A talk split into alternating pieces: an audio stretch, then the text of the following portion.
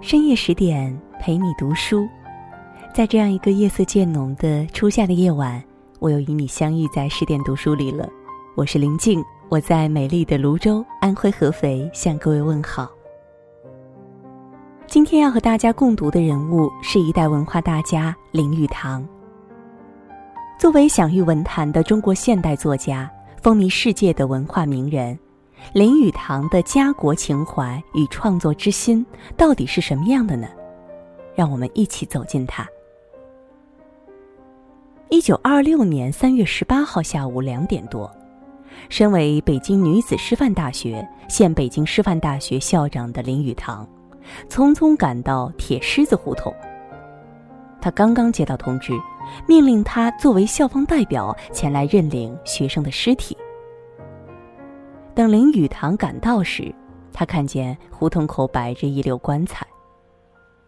打开第一个，便是自己十分欣赏的女学生刘和珍，另一个女学生杨德群也同时遇害。这是林语堂担任学校教务长的第三天。就在早上，林语堂还接到刘和珍代表学生请假上街请愿的电话。一个星期前，四艘日本军舰进入中国的大沽口，被国民军击退。四天后，日本联合英、美、法等共八国，以国民军违反辛丑条约为由，提出撤除国民军在天津大沽的防务，并对日本赔款。段祺瑞政府必须在四十八小时内作出回复。北京民众纷纷上街游行，抗议日本的暴行。女师大的学生们自然也无法安心于书桌。林语堂对学生的爱国运动十分支持。中午时分，他目送着女生队伍有说有笑的出发。一小时之后，就传来学生们上街游行遭到政府镇压的消息。在段祺瑞执政府的门前，军警对游行请愿的学生举起了刀枪棍棒。当场打死四十七人，打伤一百三十二人，史称“三幺八惨案”。如果不是亲临现场，从小信奉基督教的林语堂简直无法相信自己的眼睛。直到三天之后，林语堂才平静下来，写了一篇文章。今日是星期日，稍得闲暇，很想拿起笔来。写我这三天内心里的沉痛，但不知从何说起。因为三天以来，每日总是昏头昏脑的，表面上奔走办公，少有静默之暇、思索之暇，但是暗地里已觉得是经过我有生以来最哀动的一种经验。林语堂的这篇文章发表在鲁迅创办的刊物《语丝》。第七十二期的卷首，林语堂与鲁迅的友谊，就是在这激情飞扬的语丝时期结下的。那时，每隔一个周六，在中央公园的茂密松林之下，西装革履、抽着烟斗的林语堂，都要兴致勃勃地前来参加《语丝》杂志的聚会。主编这本杂志的鲁迅，这时也同在北大任教。他辛辣的杂文以及《狂人日记》《阿 Q 正传》等一系列著名作品的问世，早已让他成为许多青年的精神领袖。而与此同时，林语堂也经常去胡适家参加聚会。二人相识于一九一八年，林语堂一九二三年从海外留学归来时，就是经由胡适引荐，才得以到北京大学英文系做教授。而在留学期间，林语堂还曾接受过胡适一笔很大的经济帮助。但由于当时胡适更喜欢鲁迅语丝派自由和独立的风格，所以在后来语丝派和胡适所代表的现代评论派比战时，林语堂和胡适又从朋友变成了论战的对手。林语堂的原则很简单。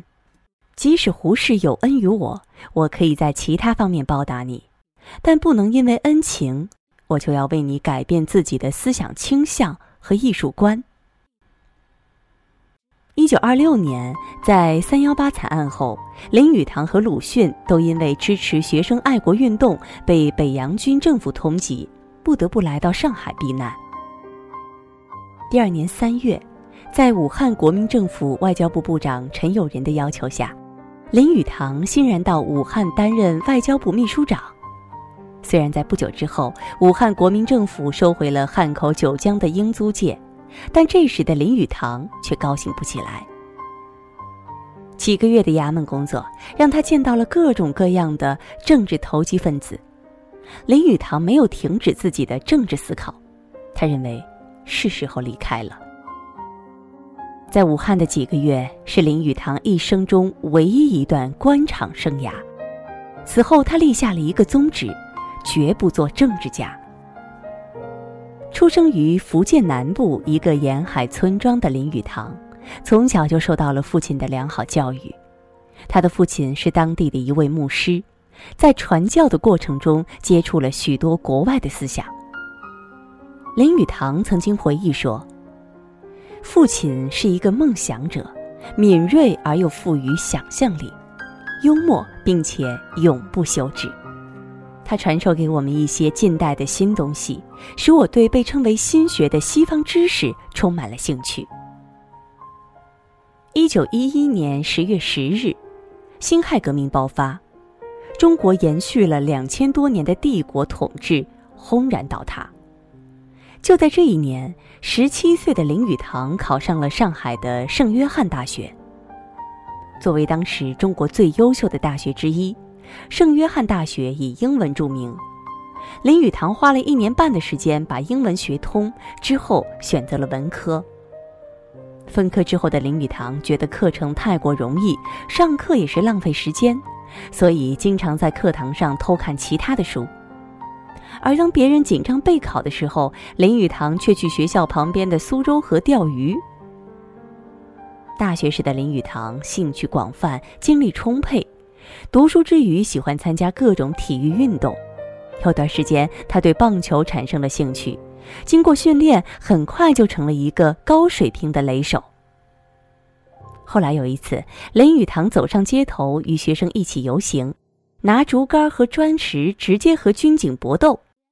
大学里练就的投掷垒球技术派上了用场。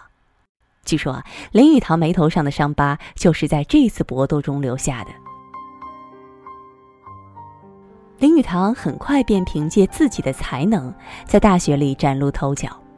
大二时，他担任了校园刊物《约翰生》的编辑，在当年获得了三项最优金奖以及一项最优银奖，因此林语堂的名字在典礼上接连四次响起。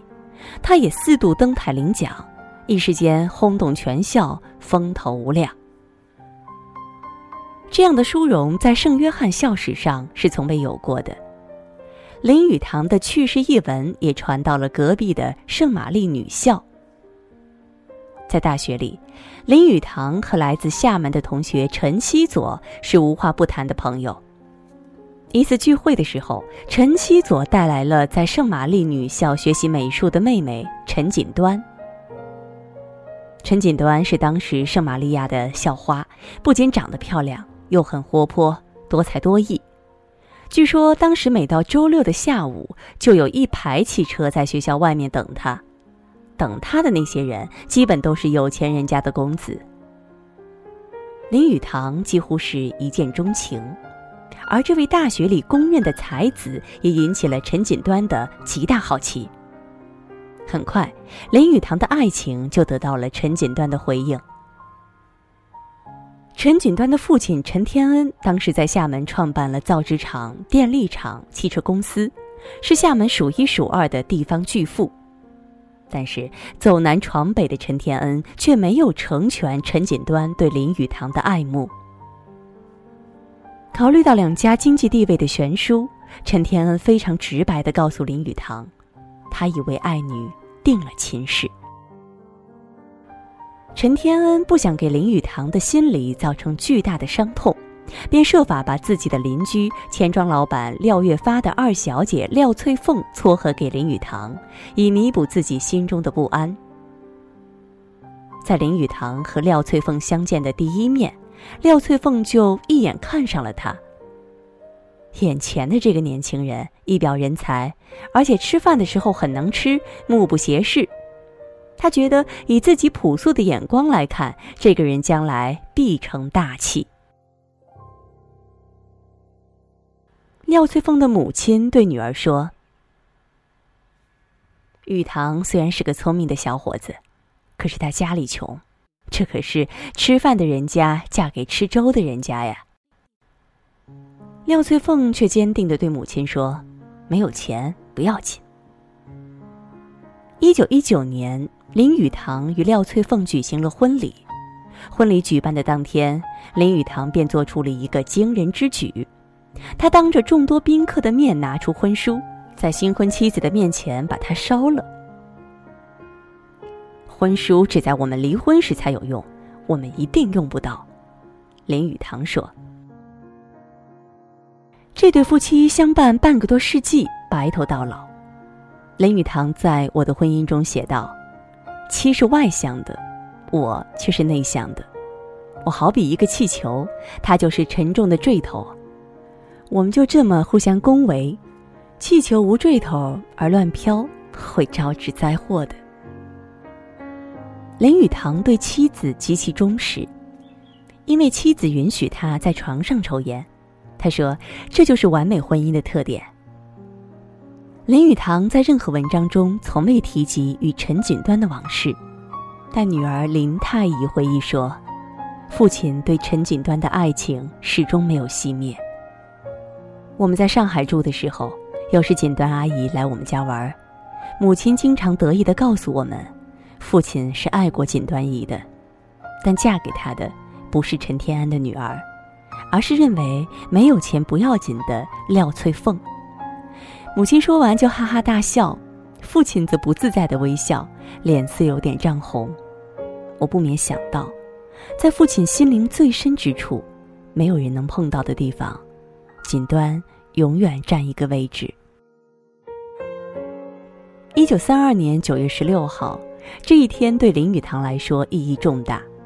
由他主编的半月刊《论语》在这一天开始发行。这是一份颇具特色的刊物，旗帜鲜明地提倡幽默文学，稿件不分派别、不分政治倾向，只要言之有趣，都可以在上面刊登。《论语》的销量很快达到三四万份，尤其是在大学生中更是流传甚广。也正是从那时开始，林语堂被人称为幽默大师。一九三三年，甚至被时人称为“幽默年”。末世不奉迎，不屈从自己，始终保持一个知识分子的骨气，是林语堂在任何情况下都坚守的原则。他曾经说：“我从没有写过一本书是有目的的奉承别人的，而且连这个想法都没有。”一九三四年，林语堂用十个月的时间写出了他的第一部英文著作《五国与五民》，由美国作家赛珍珠介绍到美国出版。这部用英文向西方介绍中国文化的典范之作，让外国读者第一次理解了中国文化的人生智慧与艺术精神。仅四个月时间，这本书就在美国重印了七次。因为这本书的成功，赛珍珠邀请林语堂到美国去写作。考虑了些许日子，林语堂决定舍弃在国内的一切，举家赴美。由于美国读者最喜爱“五国与五民”中生活的艺术这一章，所以赛珍珠夫妇建议林语堂扩展这一章。林语堂欣然接受这一建议。一年后，《生活的艺术》出版，并且引发了更大的轰动。这是一本完全以林语堂个人经验陈述中国人生活观的书。他在自序中写道：“本书是一种私人的供状，供用我自己的思想和生活所得的经验。我不想发表客观意见，也不想创立不朽真理，我只想表达我个人的观点。”当时有外国人在接受采访时表示。看完这本书，我就想向着唐人街上的每一个中国人鞠躬。因为我想不到，在世界的东方，还有这样一些活着的人们，他们知道听鸟的鸣唱，能欣赏月之光辉，还会听流水的音乐，实在是很美。也就在《生活的艺术》出版的同一年，七七事变爆发，从未写过小说的林语堂决定写一部长篇小说《京华烟云》。在给朋友郁达夫的信中，林语堂说：“纪念全国在前线为国牺牲的勇男儿，非无所为而作也。”在写作过程中，女儿是父亲最早的读者。每天一放学，他们外套都来不及脱，就冲进林语堂的书房，抢着看最新写的部分。但有一天，女儿们回来，却看见在屋子里泪流满面的父亲。二女儿胆怯地询问原因，林语堂说：“我写到了伤心之处。”一九三九年九月，《京华烟云》出版，并再次大获好评。但此时，中国大地燃烧的抗战烽火，让林语堂难以在异国他乡安心的写作。他拒绝了很多美国好友的帮助，决定回国亲身投入抗战。回国后的林语堂四处躲避战争的轰炸。没过多久，他觉得在国内待着没办法发挥自己的能量，又辗转回到了美国。这时，已成为国际知名作家的林语堂，在美国各大报刊发表了许多关于抗战的文章。他呼吁美国政府和民众支持中国的抗战。一时间，林语堂成为在美宣传中国抗战最有力的民间发言人。一九四七年，已在美国出版十部著作的林语堂，决心完成长久以来发明中文打字机的梦想。经过三十多年断断续续的研究，他发明了上下行减字法以及打字的键盘。林语堂的发明构思新颖而独特，但设计难度极大。打字机的每个零件都要请工程师绘图，以人工制造。他亲自到唐人街请人排字铸模，在纽约郊外找到一家极小的机器工厂制造零件，还请来工程师协助解决机械方面的问题。一九四七年五月二十二号，让林语堂倾家荡产的中文打字机模型诞生了。他将这个耗费了十二万美元之巨的发明取名为“明快打字机”。但让林语堂没有想到的是。虽然他的发明在美国获得专利，却由于中国发生内战，没有厂家愿意制造。而此时的林语堂为这部打字机已经背了许多债务，直到许多年以后才还清。更加令人遗憾的是，这部打字机直接导致了林语堂和好友赛珍珠反目成仇，两人近二十年的友谊惨痛结束。三十年后，计算机时代开始，林语堂研发的上下行减字法和键盘被台湾神通公司采用为计算机输入法，经过不断的修正，最终成为今天我们所使用的电脑键盘。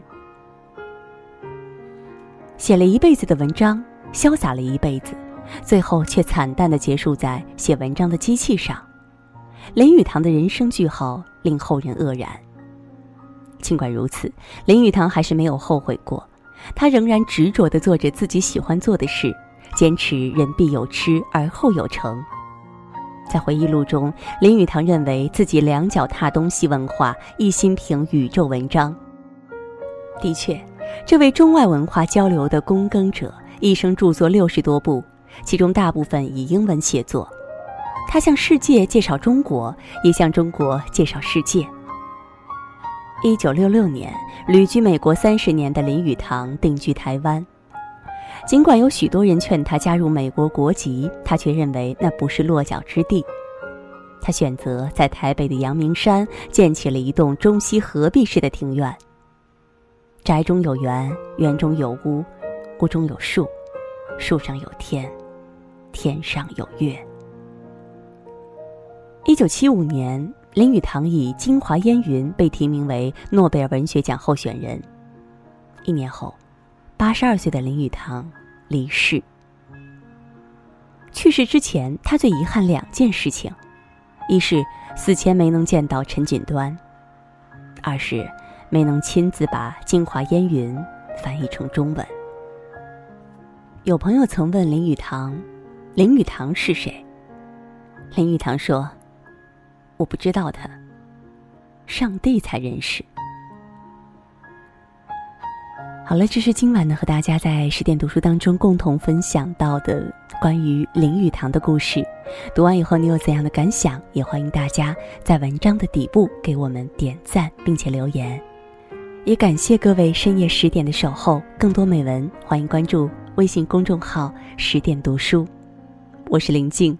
如果你也喜欢我的声音，也欢迎大家关注我的微信号“晚听经典”。